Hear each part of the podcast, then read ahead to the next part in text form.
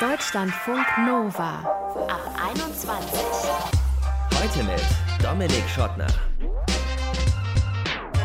Empathie, Mitgefühl, emotionale Intelligenz. Ist doch eigentlich alles drei irgendwie dasselbe, oder?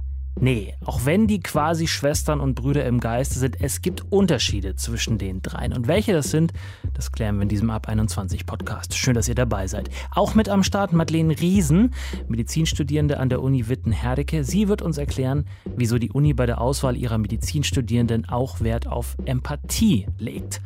Mit der Psychologin Miriam Bechtold werden wir klären, was Empathie von emotionaler Intelligenz unterscheidet und wieso emotionale Intelligenz wichtig ist für den Job, nicht nur bei Ärztinnen und Ärzten. Los geht's aber mit Melanie Mühl, die ist Journalistin und hat ein Buch geschrieben, Mitfühlen über eine wichtige Fähigkeit in unruhigen Zeiten. Geschrieben und veröffentlicht hat sie es 2018 schon, es ist also höchste Zeit für ein Update. Wie mitfühlend ist unsere Gesellschaft in der Corona-Pandemie? Hi Melanie. Hallo. Nach Schulnoten, eins besonders gut, sechs besonders schlecht. Wie empathisch bist du aktuell? ist ja nicht ganz leicht, sich selbst eine äh, Note zu geben. Und man hofft ja immer, dass man auch empathisch ist. Und ich glaube, ich bin eigentlich auch ganz empathisch. Ich gebe mir jedenfalls Mühe. Das hat ja auch damit ein bisschen was zu tun, dass man bewusst durch die Welt geht. Und ich würde mir jetzt eine 2,5 geben. Zwei Minus vielleicht. Ja, okay. zwei Minus. Okay, warum dieses Minus? Mm, Realistische Selbsteinschätzung? Naja, ich glaube, diese Zeit ist ja tatsächlich eine sehr spezielle und äh, jeder von uns blickt, glaube ich, extrem auf sich selbst und so einen ganz kleinen Umkreis. Am Anfang hatte man vielleicht noch ein bisschen mehr Kapazitäten, aber ich will da auch ehrlich sein. Im Moment beschäftigt mich natürlich besonders, was ist mit dem kleinen Umfeld, mit dem eigenen Umfeld. Also wie geht's meiner Familie, wie geht's meinen Eltern, äh, wie geht's meiner kleinen Nichte, wie meinem kleinen Neffen und so. Und dann natürlich auch, wie geht's Freunden. Und es passieren ja so viele schreckliche Dinge überall auf der Welt, dass man, glaube ich, irgendwann die Schutzklappen auch runterlassen muss, um nicht permanent auch mitgenommen zu sein von der allgemeinen Situation. Und ich glaube, dass ich in nicht Corona-Zeiten auch schon noch ein bisschen mehr unterwegs bin natürlich und dann auch mehr sehe und mich auf mehr einlasse. Mhm. Und deshalb nur eine Minus, vielleicht in drei Monaten wieder ein Plus. Mal sehen. Würdest du auch dieses Minus, zwei Minus der Gesellschaft an sich attestieren in Sachen Empathie aktuell?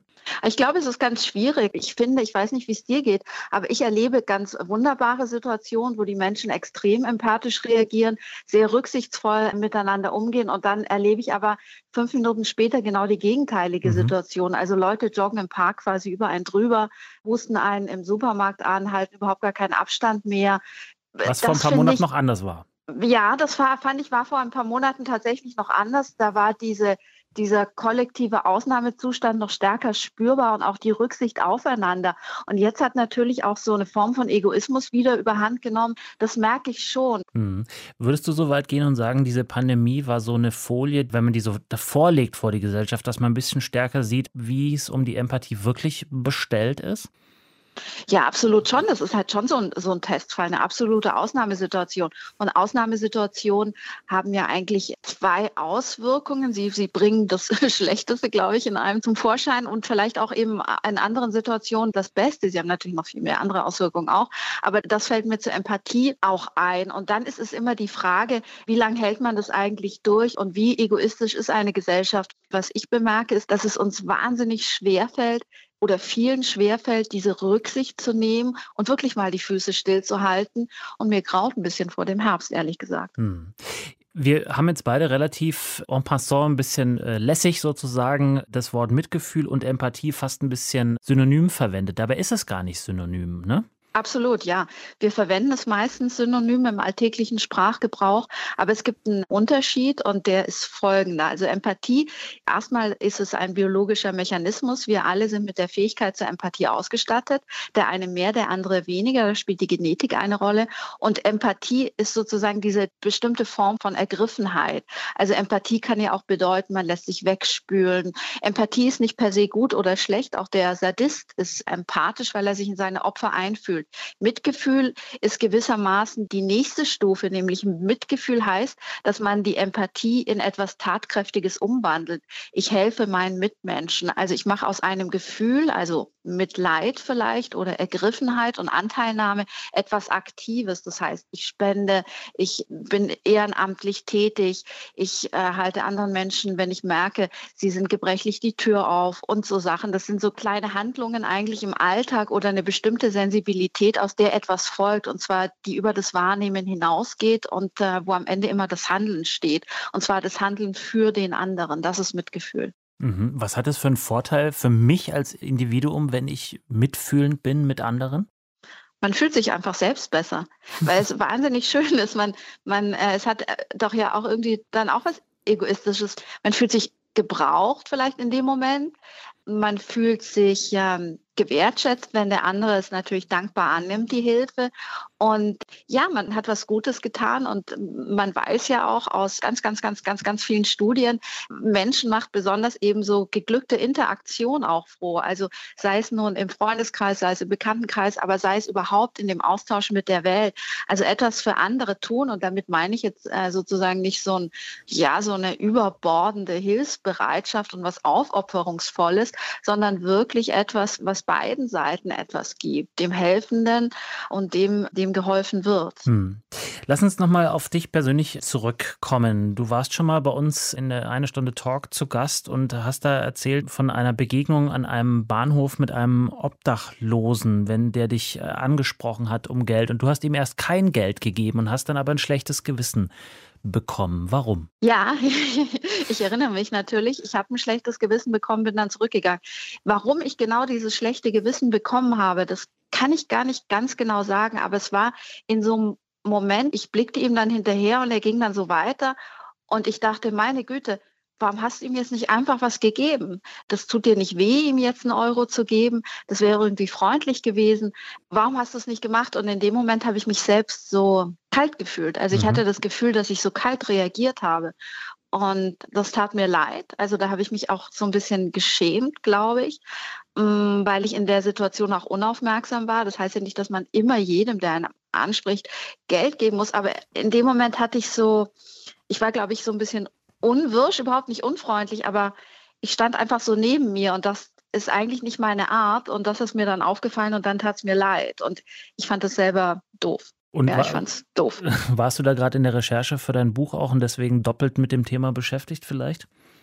Ja, das kann gut sein, das wird auch so gewesen sein, aber ich glaube, es geht ja jedem so. Man hat eine gewisse Kapazität von Empathie oder sagen wir jetzt eben Mitgefühl mhm. und irgendwann ist die ja aufgebraucht. Und an manchen Tagen haben sie selbst einen schlechten Tag und oder du hast einen schlechten Tag, bist mit dem falschen Fuß aufgestanden und dann willst du jetzt auch nicht irgendwie ständig angesprochen werden. Und an manchen Tagen ist man offener für andere. Und ich glaube, wenn man sich da selbst beobachtet und auch bemerkt, in welchen Situationen man wie reagiert, kann man besser reagieren. Das heißt, man kann mitfühlender reagieren und den anderen sozusagen auch besser wahrnehmen und mehr wertschätzen, auch wenn man ihm gar nichts gibt. Ja, es reicht ja, ein paar nette Worte zu wechseln oder irgendwas zu sagen oder, oder einfach nur sehr freundlich zu sein. Hm. Du bist äh, Journalistin, habe ich gesagt, bei einer großen deutschen Tageszeitung. Da ist es jetzt aber ja nicht immer förderlich, bei allen Ereignissen sofort äh, super mitfühlend oder empathisch zu sein, weil sonst kommt man vor lauter vielleicht Trauer, weil es so tragisch ist, gar nicht zum Schreiben. Wie schafft man das, da möglicherweise äh, Abstand zu gewinnen und eben diesen Gefühl nicht den Raum zu geben, ob man jetzt Journalistin ist oder zum Beispiel auch Ärzte. Ne? Bei denen geht es um Leben und Tod, manchmal um Sekunden. Die können sich da nicht mit ihren Gefühlen beschäftigen in dem Augenblick. Absolut. Das ist natürlich, hat auch etwas damit zu tun, wie rational man auf das Ganze blickt. Und Mitgefühl ist ja eben dann produktiv, wenn man sich gerade nicht wegspülen lässt. Also kein Arzt ist wirklich produktiv und gut in seinem Beruf, der sich jeden Fall zu Herzen nimmt und daran dann irgendwann natürlich auch zerbricht. Und so ist auch kein Journalist ein guter Journalist, der sich überall so tief reingräbt, dass er danach sich die Decke über den Kopf ziehen muss, weil ihm die Welt zu schrecklich geworden ist. Also man muss so einen Mittelweg finden. Ich persönlich halte es einfach so, dass ich mich natürlich extrem mit den Geschichten, die ich recherchiere, also manche gehen einem mehr ans Herzen, manche weniger, beschäftige, aber dann natürlich auch einen Punkt finde, um wieder damit abzuschließen. Die Recherche ist irgendwann zu Ende und man vergisst diese Geschichten, die einem nahe gehen, ja nie. Aber man kann sie integrieren als etwas Schönes und auch etwas, woraus man gelernt hat, ja, auch, auch sich selbst so ein bisschen auf die Probe gestellt hat. Was halte ich eigentlich aus und wie empathisch und mitfühlend kann ich sein und wie mitfühlend will ich sein? sagt die Journalistin Melanie Müll. Sie hat ein Buch geschrieben über Mitfühlen, eine wichtige Fähigkeit in unruhigen Zeiten. Vielen Dank, Melanie. Ich danke dir.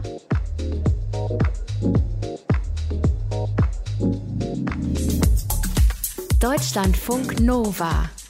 Empathie. Ich schätze mal, die wenigsten von euch werden sagen, ich bin nicht empathisch. Die meisten werden wahrscheinlich für sich in Anspruch nehmen, das zu sein. Aber seid ihr denn auch emotional intelligent? Hä? Was ist das überhaupt? Emotionale Intelligenz. Und wie hängt das mit Empathie zusammen? Darüber wollen wir jetzt sprechen mit der Psychologin und Professorin Miriam Bechtold. Sie erforscht die emotionale Intelligenz an der EBS Universität für Wirtschaft und Recht. Hallo, Frau Bechtold. Hallo. Emotionale Intelligenz ist ja jetzt nicht was, worüber man jeden Tag stolpert. Ich habe eine Vermutung. Ist das, wenn ich zu einer Verabredung mit meinen Freunden zu spät komme und direkt merke, auweia, die haben sich gezofft? Oder ist das was anderes? Das könnte ein guter Indikator dafür sein. Also eine wesentliche Komponente von emotionaler Intelligenz ist Wahrnehmungsfähigkeit für nonverbal kommunizierte Emotionen. Das klingt jetzt sehr abstrakt, mhm. aber im Wesentlichen ist es genau das, dass Sie beispielsweise einen Raum betreten, wo mehrere Personen um einen Tisch herum sitzen und ohne dass irgendjemand was sagt, spüren sie sofort, hier ist gerade irgendwas total schief gelaufen. Mhm. Und das schließen sie daraus, dass sie Gesichtsausdrücke interpretieren, Körperhaltung oder unter Umständen auch Stimmlage. Also es geht nicht darum, was die Leute ihnen verbal erzählen, sondern diese nonverbalen Anteile der Kommunikation. Dafür sind sie sehr empfänglich und das ist ein zentraler Bestandteil mhm. von emotionaler Intelligenz. Wenn Sie sagen zentraler Bestandteil, was sind die äh, nicht so zentralen Bestandteile? Die zweite Komponente ist emotionales Verständnis. Das heißt, erstmal nehmen Sie wahr, hier ist irgendwas schiefgelaufen.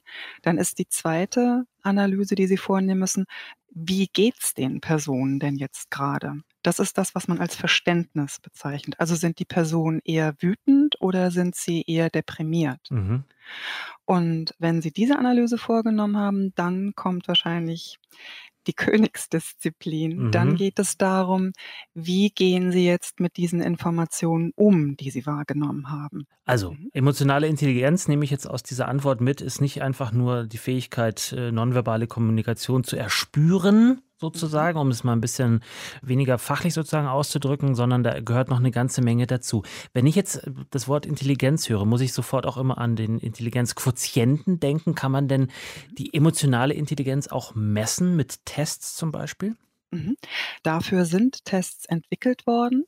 Das sind Leistungstests, die vom Prinzip her den klassischen Intelligenztests ähneln nur eben mit dem Unterschied, dass man ihnen dort keine Matheaufgaben vorgibt, sondern Aufgaben, die sich eben auf emotionale Situationen beziehen. Ich könnte Ihnen also beispielsweise verschiedene Porträts zeigen, wo Personen verschiedene Gesichtsausdrücke zeigen. Und die Frage ist dann, welche Emotionen erkennen Sie denn gerade in dem Gesicht? Und dann bewerte ich Ihre Antwort als richtig oder falsch. Mhm. Und am Ende kommt auch so ein Quotient dabei raus, oder? Ähm, ja, also es kommt ein, ein Wert heraus, der eben bemisst, wie gut ist es Ihnen gelungen, diese Aufgaben zu lösen. Und wenn ich diese, wenn ich eine genügend große Stichprobe von Personen untersuche, dann kann ich auch Normwerte berechnen. Dann kann ich sagen, also im Schnitt gelingt es der Altersgruppe zwischen 18 und 25, fünf von zehn Aufgaben zu lösen. Und wo liegen Sie da in dem Bereich? Mhm. Ja, und das wäre dann quasi eine Annäherung an das, was wir immer mit IQ verbinden. Mhm. Kann man denn emotionale Intelligenz irgendwie erlernen oder verbessern, wenn man denn eine schon hat? Natürlich, auf jeden Fall. Also emotionale Super. Intelligenz ist, ist eine letztlich kognitive Fähigkeit. Ja, also Sie brauchen Ihr Gehirn, um emotional intelligent zu sein. Also doch Und Mathe. Nicht sehr viel Mathe, aber schon wieder so super. Klein, aber, aber so ein, genau, aber so ein kleines bisschen Mathe dann schon. Ja, also mhm. Sie müssen ja wahrnehmen, analysieren und Schlussfolgerungen ziehen. Das brauchen Sie auch, wenn Sie sich mit anderen Aufgaben beschäftigen. Und so wie Sie Sprachen lernen können, so wie Sie sich auch in Mathematik verbessern können, so können Sie sich auch darin verbessern, Emotionen zu erkennen, zu verstehen und mit ihnen umzugehen. Mhm. Das heißt jetzt nicht, dass jeder hochbegabt werden kann, aber im Rahmen ihrer Möglichkeiten werden sie sich verbessern. Wir sprechen ja in dieser Ab 21 heute auch über Empathie, über Mitgefühl und eben auch über emotionale Intelligenz. Drei Begriffe, die zum Teil immer wieder auch mal synonym verwendet werden. Lassen Sie uns mal kurz mhm. abgrenzen. Empathie und mhm. emotionale Intelligenz. Wo mhm. überlappen die? Wo unterscheiden die sich vielleicht? Also sie überlappen sich an der Stelle, dass Empathie natürlich emotionale Wahrnehmungsfähigkeit voraussetzt. Also mit Empathie ist gemeint, dass ich wahrnehme, wie es ihnen geht und ich empfinde dann genauso wie sie. Das heißt, wenn es ihnen schlecht geht und ich empathisch darauf reagiere, heißt das, mir geht's auch schlecht. Und um empathisch sein zu können, muss ich natürlich erstmal Emotionen wahrnehmen. Das ist der Teil, der mit emotionaler Intelligenz überlappt. Mhm. Wo sich die beiden aber grundlegend unterscheiden, ist, dass Empathie auch eine motivationale Komponente hat. Und damit ist gemeint, ich habe ein Stück weit Kontrolle darüber, ob ich mich empathisch auf jemanden einlasse oder ah, nicht. Mh, mh. Und das lässt sich zum Beispiel dadurch sehr schön unterscheiden. Üblicherweise sind wir mit unserem eigenen Hund deutlich mitfühlender als mit einem Obdachlosen auf der Straße. Das heißt, die persönliche Beziehung, die wir zu jemandem haben, einem Lebewesen, entscheidet ganz, ganz wesentlich darüber, wie sehr wir empathisch Anteil nehmen. Mhm. Und da kommt eben diese motivationale Komponente mit ins Spiel, die bei Fähigkeiten keine Rolle spielt. Also ob sie Englisch sprechen können, ja oder nein, ist nicht abhängig davon, ob sie gerade Lust haben. Englisch zu sprechen. Mhm. Aber ob sie mit jemandem emotional mitfühlen, das hängt davon ab, wie geht es Ihnen gerade, wie gestresst sind Sie, haben Sie Lust, sich auf diese andere Person einzulassen, ist die Ihnen wichtig? Diese Aspekte kommen da hinzu. Das ist jetzt alles wahnsinnig positiv konnotiert, was Sie gesagt haben, aber wenn ich ähm, mhm. das richtig verstanden habe, kann auch Empathie dazu führen, dass man jemanden zwar sich in jemanden anders emotional hineinversetzen kann, aber dann sozusagen sich auf die schlechte Seite der Macht schlägt und dann sagt, okay, dafür tue ich dem Menschen jetzt aber vielleicht auch was Böses an. Ähm, und ist trotzdem würde, empathisch. Ich würde das weniger als empathisch bezeichnen, sondern als emotionale Wahrnehmungsfähigkeit. Mhm. Also die Fähigkeit oder Intelligenz per se ist ein Werkzeug, was sie dazu befähigt, in sozialen Interaktionen besser abzuschneiden. Wie sie dieses Werkzeug einsetzen, das heißt, ob sie es zum Nutzen ihres Gegenübers einsetzen oder mhm. zu seinem Schaden, ja das hängt von ihren Absichten ab. Aber emotionale Intelligenz per se ist quasi nur das Messer, mit dem sie eben entweder Brot schneiden können oder den anderen abstechen. Das, ja, mhm. ja, ja, also was sie damit anfangen, das äh, hängt davon ab, was ist ihre Absicht. Mhm. Sie forschen ja vor allem im Arbeitsumfeld, in der Arbeitspsychologie. Welche mhm. Rolle spielt das, worüber wir jetzt hier gesprochen haben, denn da? Mhm. Also 1995 hat Daniel Goleman einen Bestseller geschrieben, in dem er behauptet hat, mit dem Intelligenzquotienten kommt man zwar in den Job, aber mit dem Emotionsquotienten macht man Karriere. Also er hat die Behauptung aufgestellt, emotionale Intelligenz ist entscheidend. Das ist so nicht haltbar. Also dazu hat es sehr viel Forschung gegeben. Und man muss festhalten, dass der beste Prädiktor für Erfolg im Beruf ist tatsächlich kognitive Intelligenz. Also die Fähigkeit, Matheaufgaben zu lösen. Auch Och. wenn sie in ihrem, auch wenn sie in ihrem Job gar keine Matheaufgaben ja. lösen müssen, ja, ist es trotzdem ein guter Indikator dafür, wie gut sie ihren Job machen werden. Mhm. Und emotionale Intelligenz trägt auch ein bisschen dazu bei, aber bei weitem nicht so viel wie diese kognitive Intelligenz und deutlich weniger, als man eigentlich vermutet hat. Warum sind dann Soft Skills, die viel beschriebenen Fähigkeiten im sozialen ähm, Interagieren so wahnsinnig wichtig, wenn es um Jobs geht? Also wenn die doch am Ende dann gar nicht darüber so sehr entscheiden, ob man seinen Job gut macht oder nicht? Ich würde es anders formulieren. Die werden dann entscheidend, wenn ihre kognitiven Fähigkeiten vorhanden sind. Also wenn ich eine bestimmte Stellenanzeige veröffentliche, dann ist quasi kognitive Intelligenz die Eintrittskarte, die Voraussetzung, auf die ich erstmal schauen sollte. Wenn ich dann aber einen Pool von Bewerbern habe, die alle gleich gut qualifiziert sind, die alle gleich gut Matheaufgaben lösen können, mhm. dann macht es Sinn, nach der emotionalen Intelligenz zu schauen weil die kann dann eben den Unterschied machen in Abhängigkeit davon, wie sehr man in dieser bestimmten Position eben mit Menschen kommunizieren muss. Sagt die Psychologin Miriam Bechtold, Professorin an der EBS-Universität für Wirtschaft und Recht, wo sie emotionale Intelligenz erforscht. Vielen Dank, Frau Bechtold. Dankeschön. Deutschlandfunk Nova. Emotionale Intelligenz und Empathie im Beruf, haben wir eben gehört von Miriam Bechtold, ist wichtig für den Erfolg im Job und natürlich auch sonst im Leben. Aber wichtiger noch ist die kognitive Intelligenz. Also grob gesagt, Rechnen ist wichtiger als fühlen. Im Job jedenfalls. Bei Ärztinnen und Ärzten aber ist es so eine Sache. Ich fände es ja schon gut, wenn die wüssten, wo Herz und Leber sind, aber auch einem einfühlsam mitteilen, wenn eines der beiden oder beide krank sind. Finde ich auch sehr wichtig, ne? An der privaten Hochschule Wittenherdecke in Nordrhein-Westfalen wird deshalb geschaut, wie empathisch sind eigentlich die Menschen, die sich bei uns um ein Medizinstudium bewerben. Darüber habe ich mit Madeleine Riesen gesprochen, die studierte an der Uni und ist auch bei den Auswahlverfahren für die Studierenden dabei. Meine Frage an Sie ist, warum sie findet, dass Empathie für Ärztinnen und Ärzte wichtig sind. Ich glaube, es ist wichtig, weil Einmal ist es heute einfach eine andere Beziehung zwischen Ärztin und Patientin. Warum ist es heute anders als wann zum auch? Ich könnte jetzt keinen bestimmten Zeitpunkt nennen, aber früher war es schon eher von oben herab, wo eine Ärztin gesagt hat, okay, du musst jetzt das und das tun und das ist das ist das Richtige und deswegen machst du das jetzt auch. Hm, und heute gibt es das Internet und da kommen alle schon mit einer halben Diagnose oder einer ganzen an. Ja, aber auch vor allem wollen sie eher individuellere Therapiepläne, und das irgendwie abgleichen, sich verstanden fühlen, dass sie abgeholt werden, dass sie verstehen, warum sollen sie eigentlich etwas tun, um auch zu erhöhen, dass sie das dann wirklich tun. Ja, es geht um eine andere Form von Beziehung. Mhm. Der Gedanke ist, wen möchte man eigentlich gerne als Ärztin vor sich sitzen haben? Und was braucht diese Person für Fähigkeiten, um professionell als Ärztin arbeiten zu können? Und da gehört Empathie mit dazu. Da gehört eben nicht nur fachliche Kompetenz dazu, die auch total, also enorm wichtig ist. Sonst könnte man es ja schließlich auch nicht.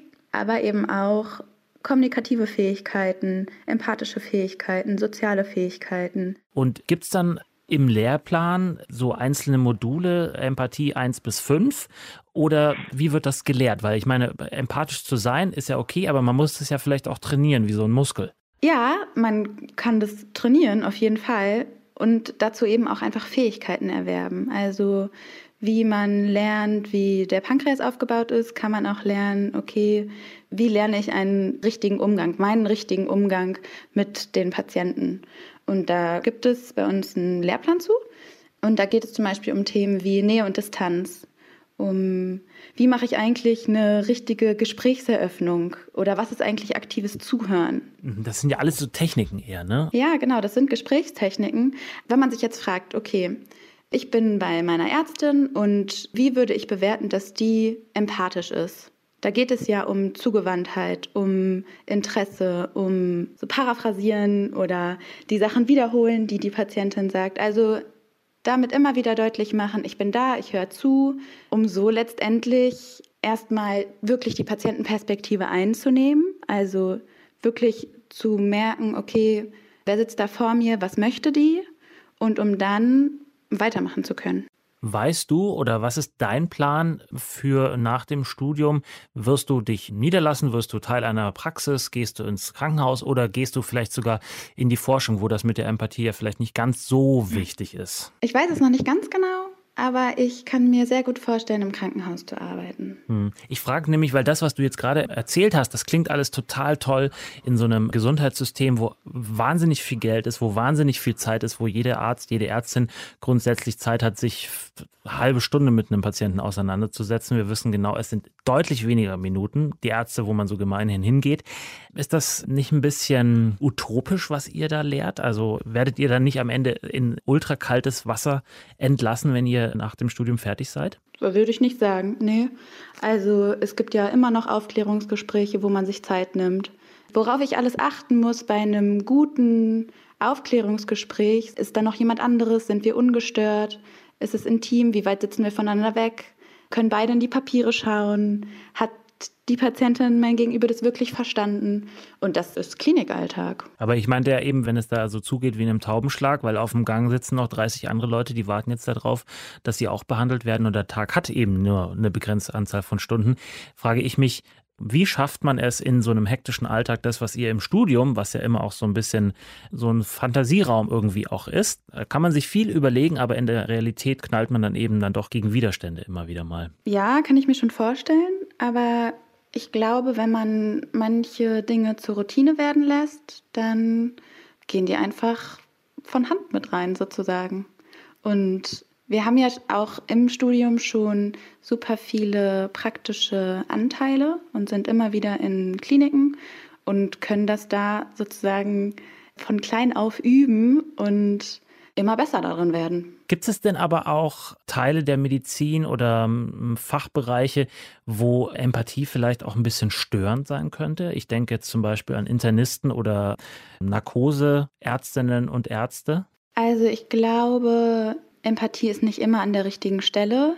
Also wenn ich jetzt Chirurgin bin und dabei bin, jemanden aufzuschneiden, weiß ich nicht, wie hilfreich es ist, wenn ich das total empathisch tue. Oh Gott, es tut ähm, ihm so weh. Ich, ich, ich lasse es doch lieber sein. Nee, wir nähen wieder zu. Nee, nee, komm.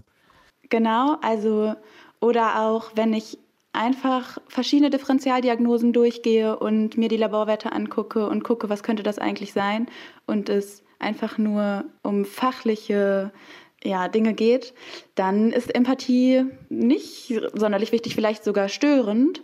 Aber es ist halt wichtig zu wissen, wann setze ich was ein oder auch zu unterscheiden, in welcher Situation ist was eigentlich das Wichtige, was ich jetzt brauche, um zu dem Ziel zu kommen, was ich möchte, was ich intendiere. Sagt Madeleine Riesen, Medizinstudierende an der Uni Witten-Herdecke. Wer da Medizin studieren will, muss auch empathisch sein. Das Ganze wird im Bewerbungsverfahren gecheckt. Und das war der Ab 21 Podcast Empathie, warum uns Mitgefühl gerade jetzt weiterbringt. Am Mikro war für euch Dominik Schottner. Vielen Dank fürs Zuhören. Bleibt geschmeidig, bleibt gesund. Bis zum nächsten Mal. Ciao. Deutschlandfunk Nova ab 21. 21. Die Podcasts jederzeit auch auf deutschlandfunknova.de.